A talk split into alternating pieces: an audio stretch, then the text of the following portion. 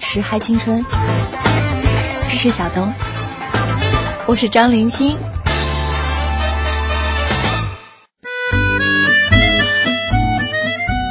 各位亲，这里是正在播出的《嗨青春》，我依然还是小东小东东。那在今天的节目当中，我们依旧请到的是曾经的金牌词作人、音乐人、电商领域的从业者，到如今的互联网创业时代的弄潮儿之一沈松，松哥，欢迎他。呃，小东好，大家好，我是沈松。以前的节目当中，我们和大家分享过松哥非常辉煌的作为音乐人的从业经历。那为什么会在人生巅峰的啊相对巅峰的时刻，松哥选择激流勇退，改而转行呢？当时其实是这样，就觉得音乐的大势啊，慢慢就是被互联网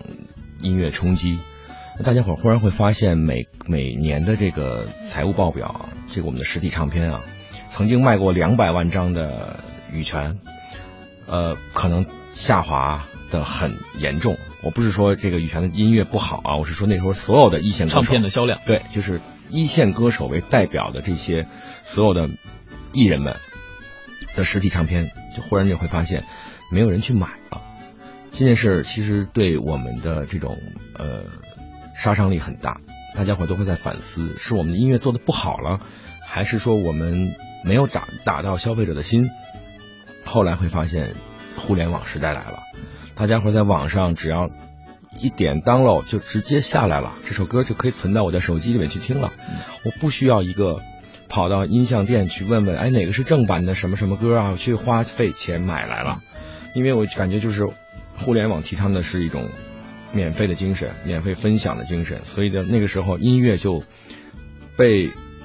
被变成了一个免费消费的一个代表。嗯嗯，因为你看你的电影啊，包括你的电视剧，很多东西你是在网上要支付费用去看的，但是只有音乐，大家会觉得，哎，为什么我要花钱听这个歌呢？嗯我就是已经可能就像邮箱一样，就是我们你要让我花钱去买这个邮箱，那我可能就就不用了。对，就大家伙儿可能有这样的一个这么一个常规的心态，所以致使这个圈子会越来越萎缩。就好像最早期的时候，我做音乐节目，我会号召大家多支持正版音乐，不要去买盗版的磁带、CD。到后来发现，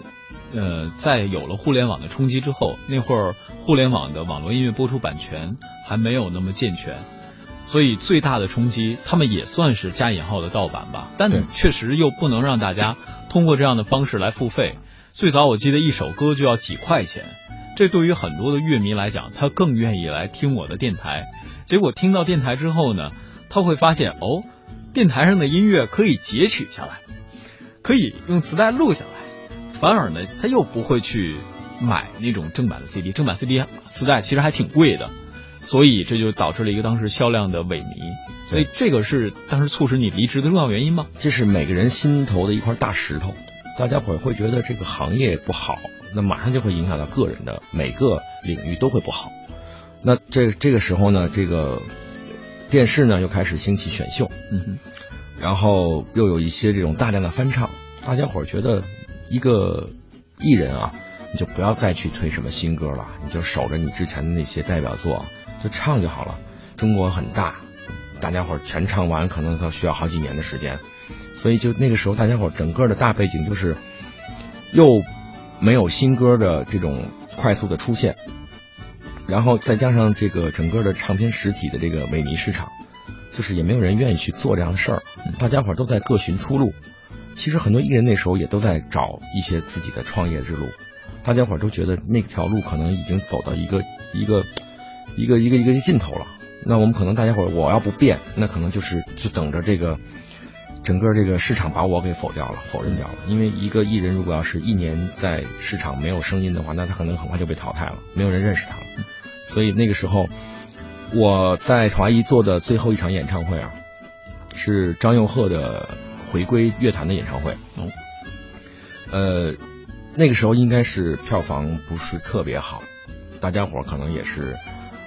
盲目的相信了一个之前的市场判断和包括他之前的 HOT 的一些这种数据。嗯，后来发现那可能最后都是被黄牛。如果我们卖出去的话，全部就是如果说想让他满座也不是不可能，那我们就赠。但是获益的是黄牛，获益的是其他行业的这些投机者。嗯我们当时我记得老板就说我们不要做这样的事情，我们就到底看看他真正的粉丝能支持到他多少。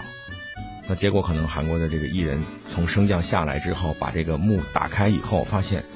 ，OK，就是在他那个 VIP 区域正对面正正面坐着那些他这么多年来的粉丝。除此之外，没有人消费。那件事儿给了我们公司和我一个很沉重的打击，会觉得所有人为之努力了三个月的这个台前幕后，包括很多，因为他是一个国外艺人嘛，他的刻苦努力的付出。和我们所有在追求这个形舞台形式上和韩国和国际接轨的这些想法，最后都没有被任何人认可。那件事直接导致的我是觉得想心累了，想歇一歇，就觉得 我这件事如果不努力，我没有成功很正常。但是如果我们所有人都努力了，这件事还是没有成功，那可能真的会让我觉得，让我觉得自己是。其实不是玻璃心啊，嗯，这个有人跟我讲过，他说，他说沈松你就是一个玻璃心，你太感性了，有的时候你被认可的时候，你你会你会加速燃烧你的能量，但是如果要是被被抨击，被打一个重拳啊，你可能你爬不起来，你的心态就会有这种马上就会有这种脆弱的呈现。那我我我现在在锻炼自己，就算是之前是感性脆弱啊。然后，但是现在希望自己是一个可以防弹玻璃，就是能承受更多的东西。然后那个时候，当时给我的打击还是一声闷雷在心里，所以就回了家以后呢，就是想了很久很久。那时候用编了一条非常非常长的一条短信发给老板，因为我那时候在华谊已经六年了，已经大家伙形成一个家庭的感觉了。我觉得这是一个家，这是一个未来我一生可能就要在这儿奋斗的一个岗位，但是。那个时候我就把这个短信发给老板，老板那时候呢，可能是隔天，我记得隔天回我说你尊重你的选择，因为我觉得老板也非常尊重你，他也他也觉得就是说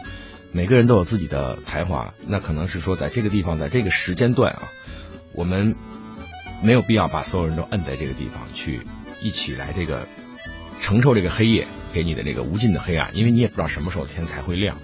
那就是。不要约束大家伙所有这些这些未来的前程。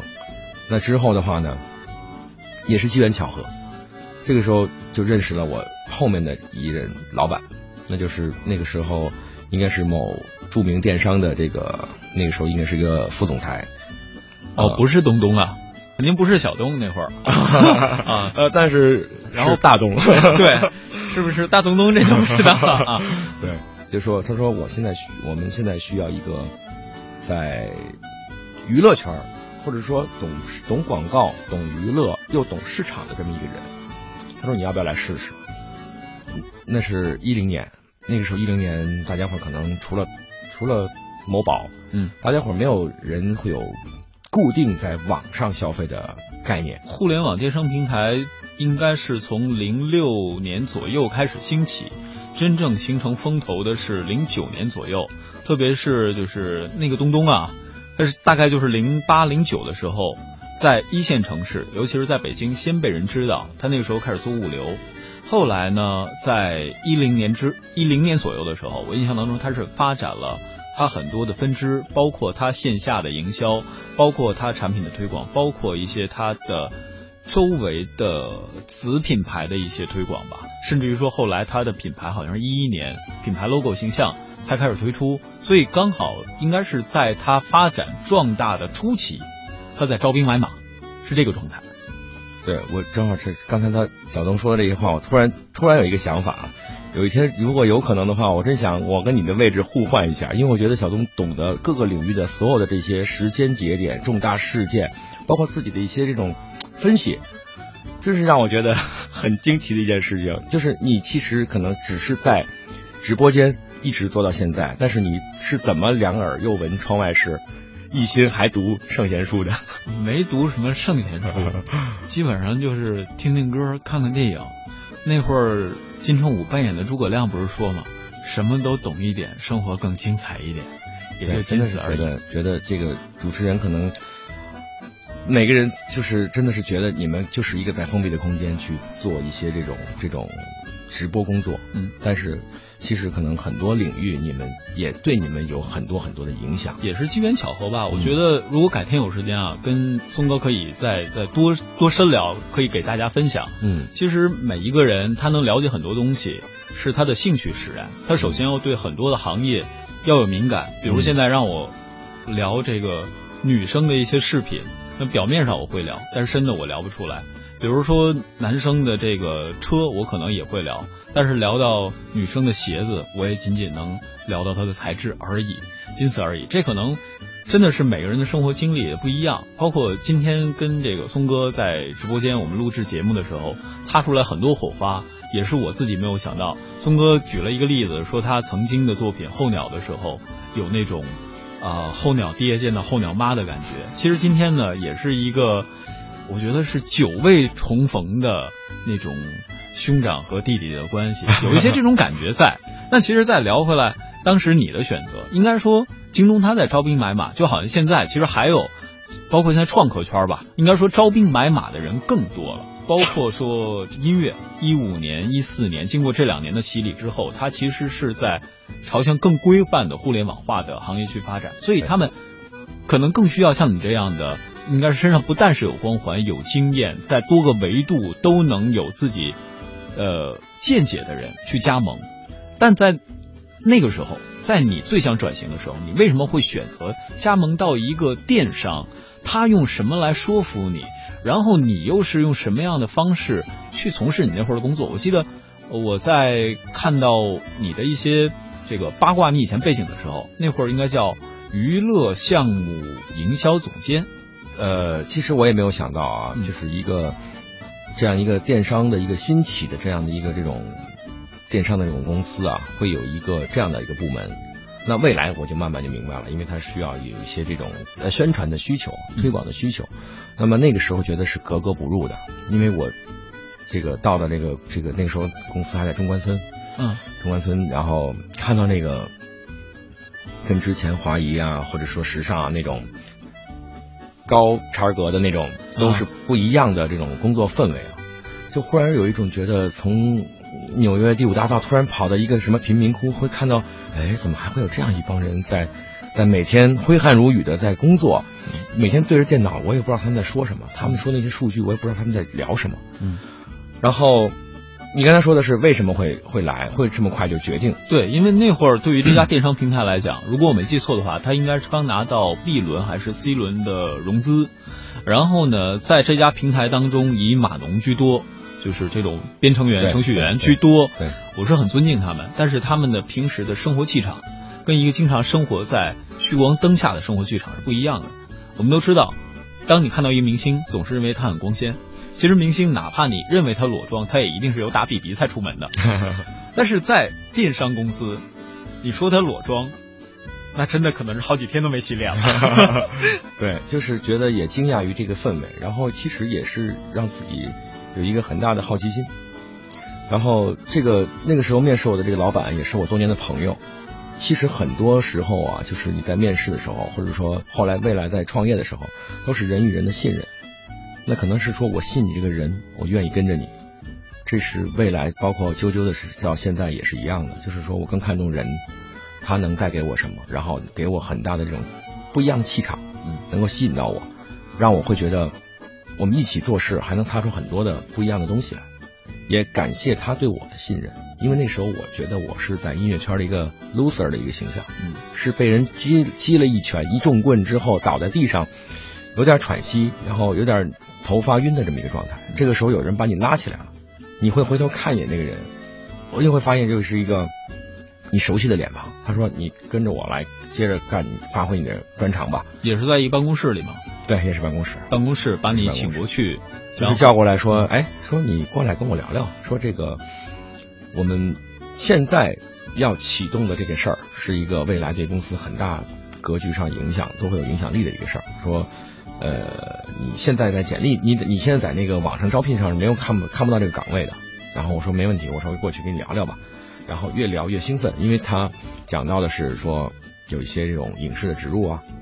有一些这种主题曲的创作，有一些代言人的参考啊。”说这些都是你我们八竿子打不着，我们不知道哪个明星代言人是哪哪个经纪人是谁，我们不知道写这样的一个歌需要什么流程，嗯，我们需要找这样的一个人，恰巧他应该是懂广告和我们还能正常沟通的那个人，也不是说一个纯娱乐圈他跟你讲的跟你你们俩是对不上话的那种，嗯，所以他说你你要想好了可以来，但是我当时是觉得我从那样的一个环境突然来到这个环境，其实是心里有一点憋屈的，嗯，但是很快我就打消这个念头了，因为。大家伙那个状态，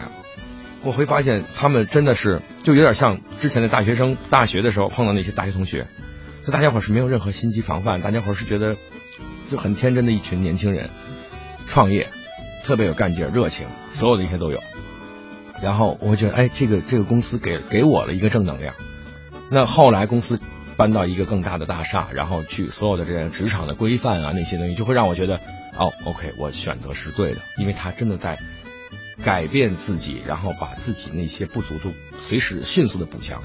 这些是让我觉得非常欣喜，而且速度非常快。因为东东这个公司真的是到现在已经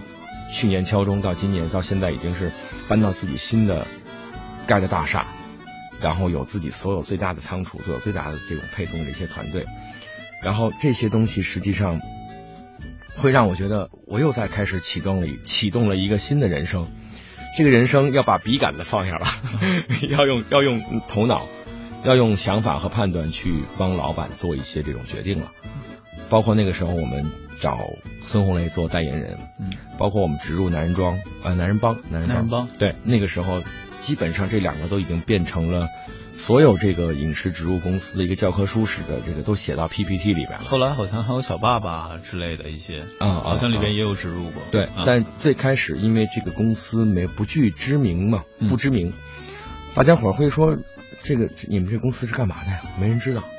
说我们你要找这样的一个代言人，这个